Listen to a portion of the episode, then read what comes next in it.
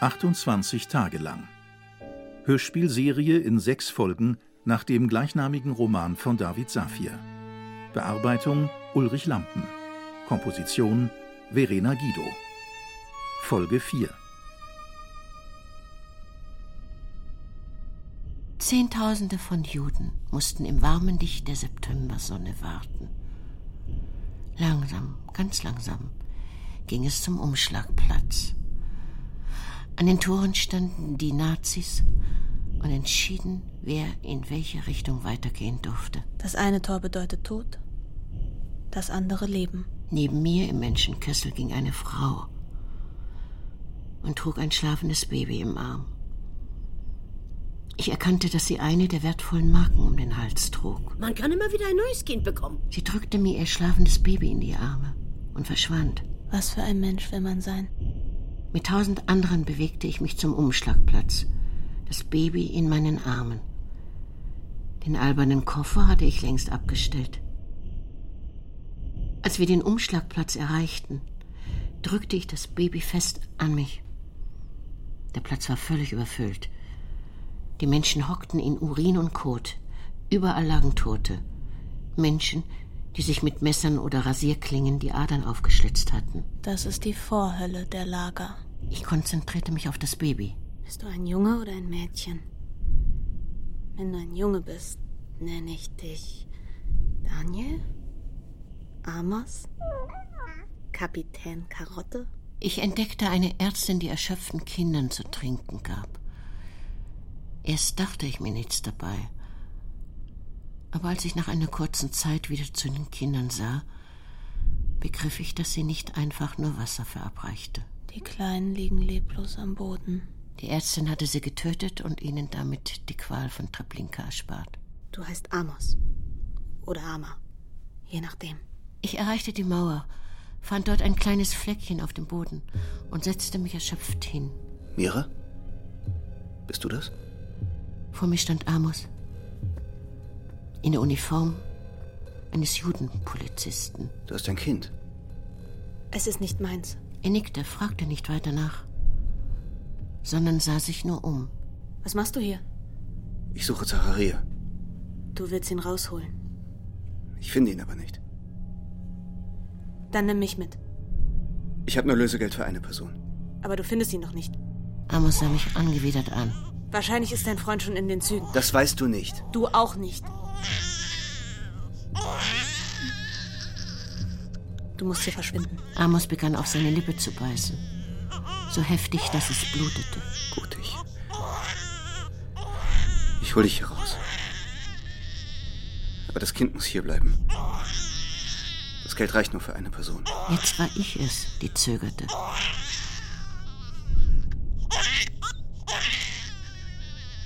Komm jetzt. Was für ein Mensch will man sein? Ich drückte das schreiende Baby in die Arme einer Frau, die bei uns stand, sowie dessen Mutter es bei mir getan hatte. Halten Sie Ausschau nach der Ärztin und fragen Sie nach dem Zyankali. Sie soll das Kind erlösen. Mehr erklärte ich ihr nicht.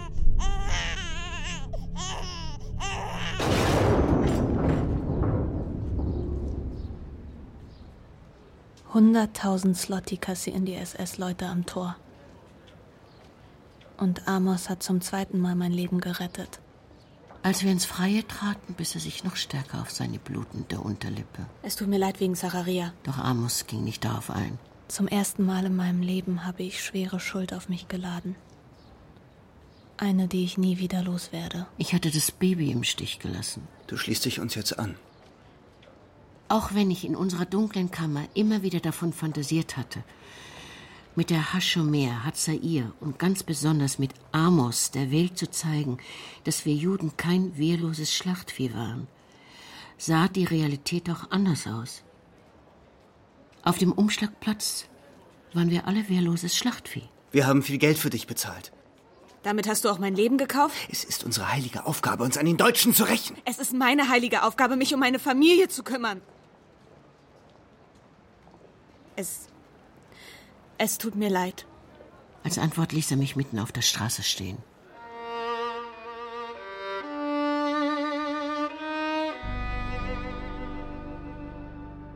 Ich betrat unsere Küche. Die Vitrine. Umgestoßen. In der Speisekammer. Ruth. Mama. Hannah. In ihrem eigenen Blut.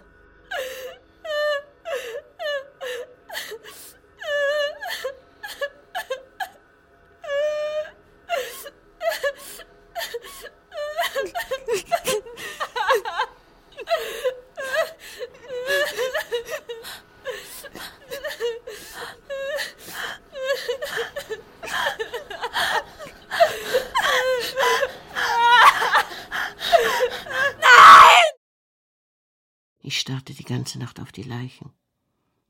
Und dann kam der Hass. Ich hasste so sehr, dass ich töten wollte.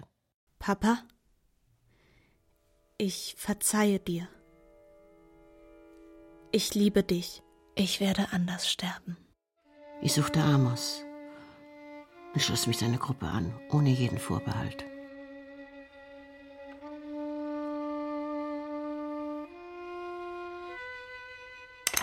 Hier sind die Waffen.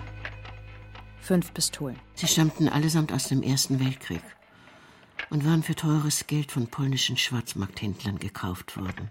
Die bringst du zur Gruppe von Breuel in der Kamelitzka Straße. Im Gegenzug bekommst du Handgranaten. Ich soll alleine gehen? Ja. Es war mein erster Auftrag für unsere Gruppe. Ich nahm die Tasche und ging, ohne dass Esther sich von mir verabschiedete. Seit dem Ende der Aktion vor zwei Monaten war kein Mensch mehr tagsüber im Ghetto zu sehen. Die Deutschen hatten gerade mal 30.000 Juden erlaubt, am Leben zu bleiben. 20.000 weitere hielten sich versteckt. Nur einer von neun Menschen aus dem Ghetto war am Leben geblieben. Einer von neun. Nur frühmorgens und spät abends sah man Juden in den Straßen, wenn sie auf dem Weg zur Sklavenarbeit in den Werkstätten der Deutschen oder im polnischen Teil der Stadt waren. Ansonsten wurde jeder, der zu anderen Zeiten auf der Straße angetroffen wurde, von der SS auf der Stelle exekutiert. Ich lebe in einer Geisterstadt. Wir Juden noch nicht ganz tot, aber so gut wie. Als ich zu unserer Gruppe in den Bunker zurückkehrte, fühlte ich mich zwar nicht gut, aber immerhin wertvoller als zuvor. Ich habe meinen ersten Auftrag erfüllt.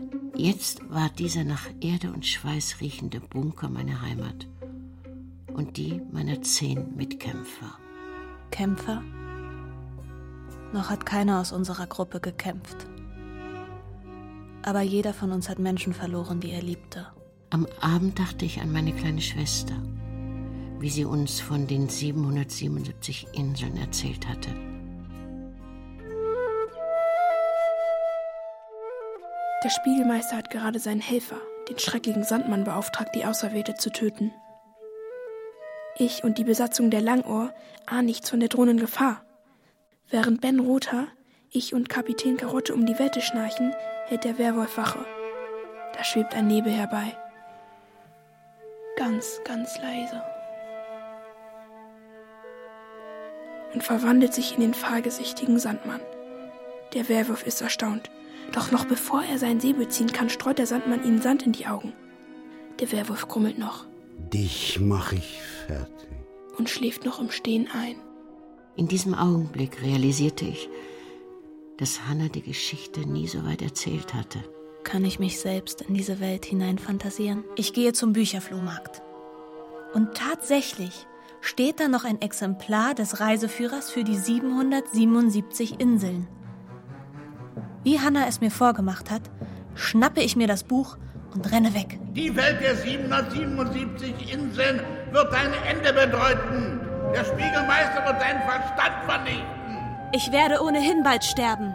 Ich öffne den Reiseführer.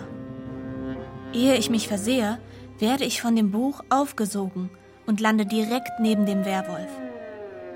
Der Sandmann will gerade die laut schnarchende Hanna mit seinem purpurnen Dolch töten. Da nehme ich meine Pistole und schieße in die Luft. Panisch lässt der Sandmann den Dolch fallen. Hanna, Ben Rother und Kapitän Karotte schrecken vom Lärm hoch. Der Sandmann starrt auf meine Pistole. Welch magisches Feuerwerk ist dies? Eines, mit dem ich dich durchsiebe, wenn du nicht verschwindest. Das habe ich befürchtet. Er braucht keine Sekunde, um sich in einen Nebel zu verwandeln und über das Meer davon zu wehen. Mira. Mira, bist du das wirklich? Na klar. Ich hab dich so vermisst. Und ich dich.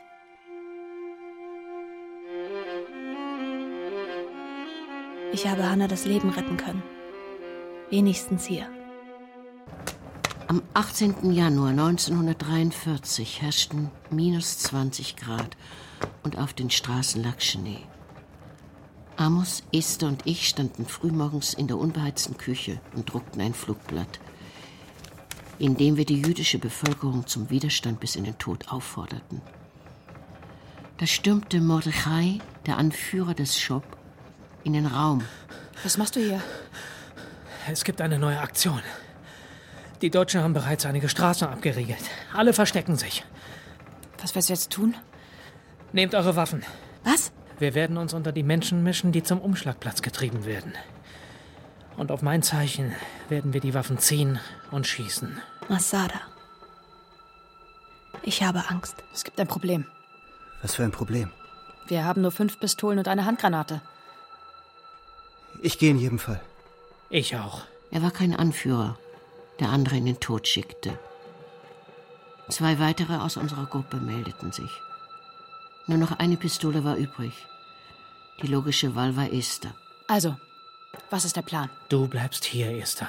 Aber ich. Diese Gruppe wird weiterleben und braucht ihre Anführerin. Ganz offensichtlich ging er davon aus, dass alle sterben würden, die mit ihm gingen. Ich gehe. Zu fünft gingen wir raus in die Kälte. Jeder hatte eine Pistole in Jacke oder Mantel versteckt. Und Amos hatte darauf bestanden, die einzige funktionierende Handgranate zu nehmen. Wir gingen ein paar Straßen weiter und trafen auf eine Menge von vielleicht 100 Juden, die von SS-Soldaten zum Umschlagplatz geführt wurden. Die Gesichter der Verurteilten waren leer. Ihre Hoffnung zu überleben war schon vor langer Zeit erloschen. Wie abgesprochen verteilten wir uns in der Menge. Mordechai ging nach vorne. Amos eher in die Mitte des Zuges, ich ebenfalls, allerdings ein paar Meter von ihm entfernt. Und die anderen ordneten sich weiter hinten ein. Gleich werde ich töten. Und sterben. Als wir an die Ecke Giska und Samenhof kamen, drehte Mordechai sich zu Amos um und nickte ihm zu. Ich hielt den Atem an. Amos griff in seine Jackentasche, holte blitzschnell seine Handgranate heraus, zog den Ring und warf sie auf zwei deutsche Soldaten.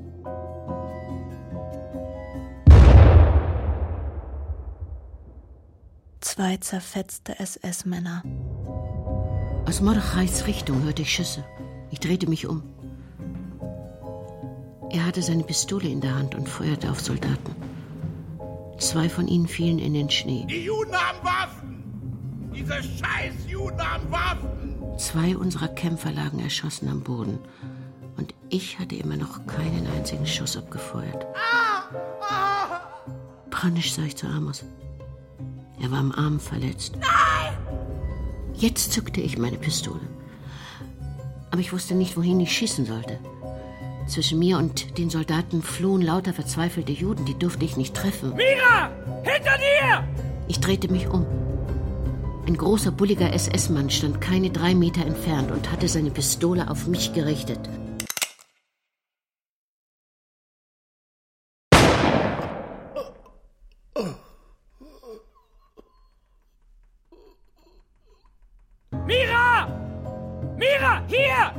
In das Haus! Wir liefen die Treppen hoch. Ich konnte kaum noch atmen.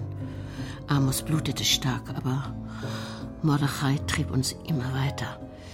Wir klommen den Dachboden und rannten von diesem durch ein Loch auf den nächsten Dachboden und von dem wiederum weiter durch ein weiteres Loch ins nächste Haus. Der Widerstand hatte damit begonnen, solche Fluchtwege zwischen den Gebäuden zu schaffen. Eine Art Straßensystem über den eigentlichen Straßen. Weiter! Hier sind wir nicht sicher! Wir rannten in einem der Häuser wieder die Treppen hinunter, in einen geheimen Kellerbunker, wo wir uns im Dunkeln erschöpft auf den Boden warfen. Wir umarmten uns alle drei. Jeder von uns traurig und glücklich zugleich. Traurig, weil wir Kameraden, Freunde verloren hatten. Glücklich, weil wir lebten. Juden haben Deutsche getötet. Nichts würde mehr so sein wie zuvor.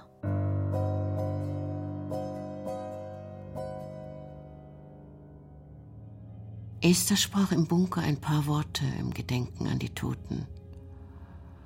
Mordechai traf sich mit den Spitzen des Job, um die neue Lage zu besprechen. Die Deutschen haben sich, weil wir gekämpft haben, weil wir uns gewehrt haben, aus dem Ghetto zurückgezogen. Unsere Toten sind nicht einfach zwei weitere tote Juden. Sie sind Helden. Ich habe einen Menschen getötet. Hatte er eine Frau? Hatte er Kinder? Es ging alles so schnell. Ich legte mich hin, früher als üblich. Durch meine geschlossenen Lederflossen Tränen. Ich ließ sie leise über meine Wangen laufen.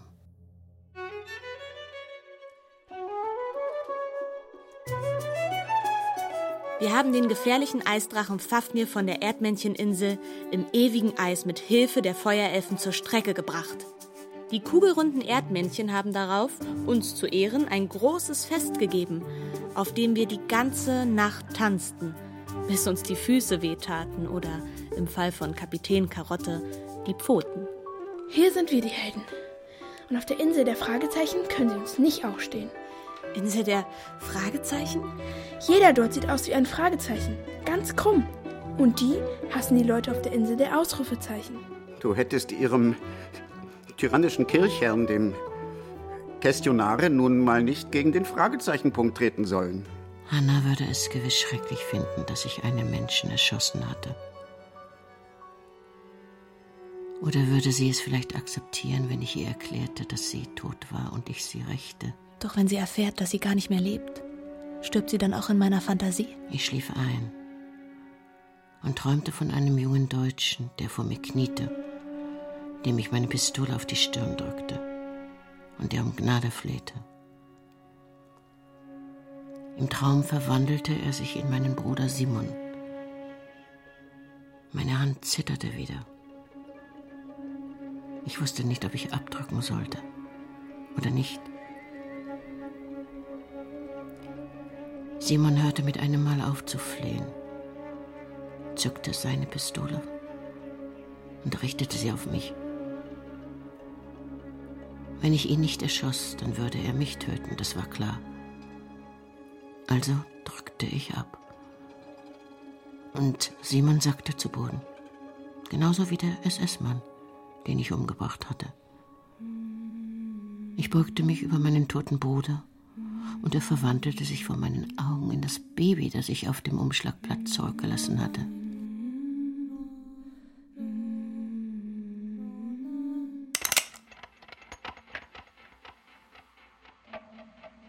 Vier Tage nach der Schießerei stoppte die SS die Aktion komplett.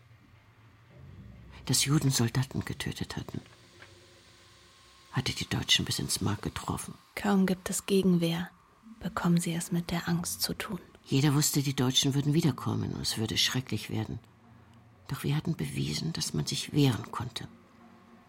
Viele junge Juden schlossen sich dem Job an. Auch die Menschen, die nicht kämpfen wollten, waren nicht mehr bereit, sich wie Schlachtvieh in den Tod schicken zu lassen. Überall wurden in den Kellern geheime Bunker gebaut, in denen die Bevölkerung sich verstecken konnte. Es entstand eine Stadt unter der Stadt. Ha, ha, hallo. Ben Rotha.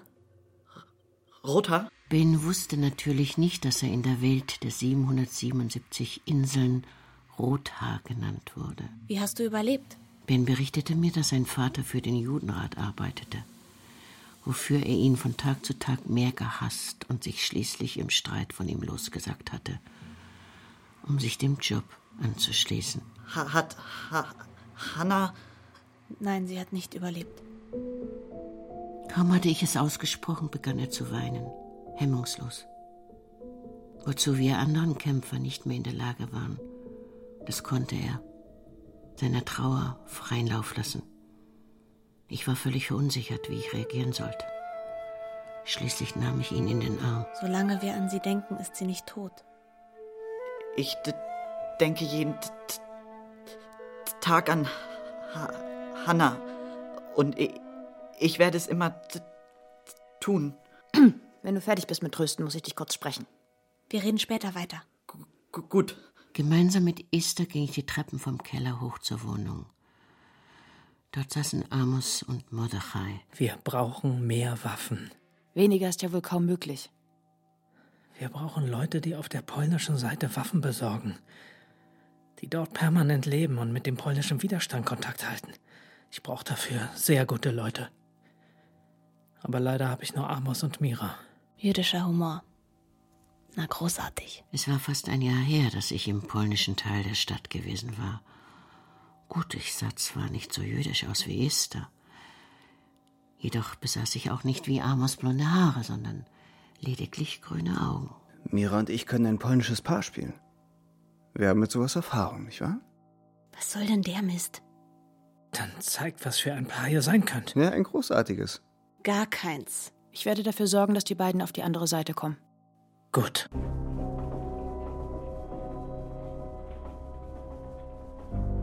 Esther hatte alles für uns genau vorbereitet. Amos und ich sollten mit einem Trupp jüdischer Arbeiter das Ghetto verlassen, die im polnischen Teil von Warschau am Okęcie Flughafen arbeiteten. Einer der Vorarbeiter dieses Trupps gehörte dem Job an. Er hatte unsere beiden Namen auf die Liste der Arbeiter gesetzt, die den Übergang in den polnischen Teil passieren durften. Hier ist ein Brief für die polnischen Kameraden. Damit könnt ihr euch legitimieren. Ich habe auch aufgeschrieben, wie viele wir sind und was wir brauchen. Dieser Brief darf nicht in die falschen Hände geraten. Ich versteckte ihn in meinem Strumpf unter der Fußsohle. Beim Lesen werden unsere polnischen Kameraden Käse riechen. Da der Arbeitstrupp routinemäßig in den polnischen Teil der Stadt ging und unsere gefälschten Papiere einen guten Eindruck machten, war die Gefahr, entdeckt zu werden, nicht sonderlich groß. Dennoch war ich nervös. Am Schillasner Tor mussten wir vor vier SS-Männern halten. Einer las die Liste mit den Arbeiternamen vor, auf die Kamerad Tuchner uns gesetzt hatte. Jurek Polisch? Hier. Simon Rabin? Hier. Amos Rosenwinkel? Hier. Mira Weiß? Hier. Während Amos und die anderen Arbeiter durch das Tor gelassen wurde, winkte mich der Deutsche zu sich. Er deutete auf das Wachhaus. Da rein. Hastigen Schrittes betrat ich die karge Stube, in der ein Tisch, ein Stuhl und ein Schrank standen, und der es an diesem Märztag mit Temperaturen um den Gefrierpunkt nicht wesentlich wärmer war als draußen. Kaum waren wir beide drin, schloss der Dicke die Tür. Ausziehen. Vor lauter Angst reagierte ich nicht sofort. Ausziehen, habe ich gesagt.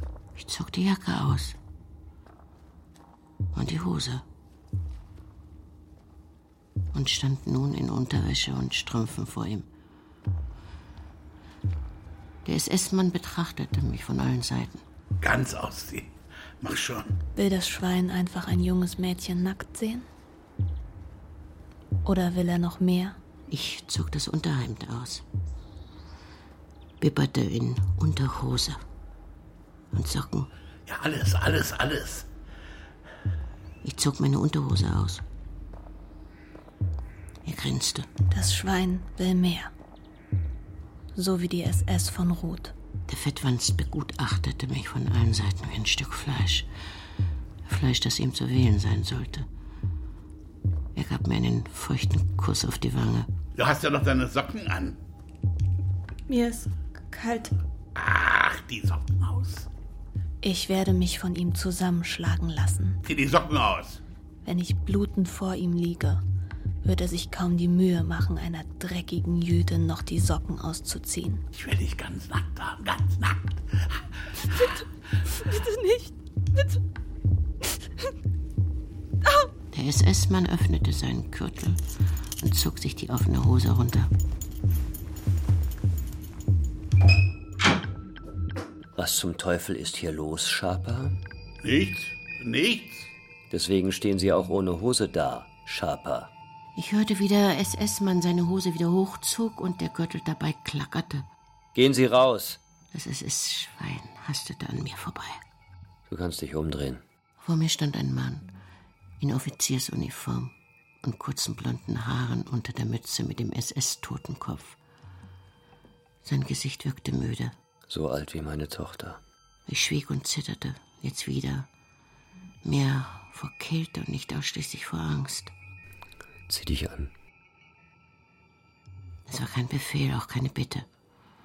Er wollte mich einfach nur nicht nackt sehen. So schnell es ging, zog ich mich an. Entschuldigung. Wofür genau? Geh. Ich drehte mich wieder um, drückte die Klinke herunter und ging hinaus. Amos war sichtlich erleichtert, mich zu sehen.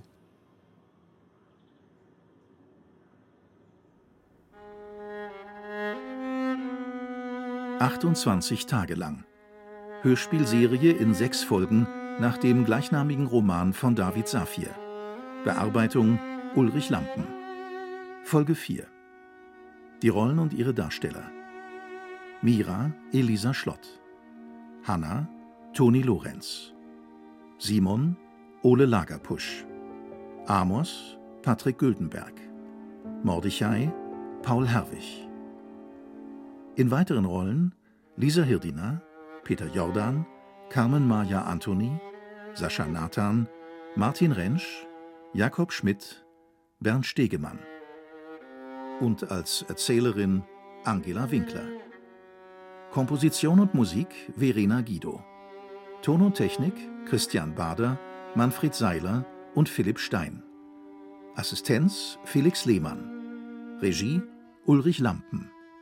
Produktion Radio Bremen 2021. Redaktion Holger Rink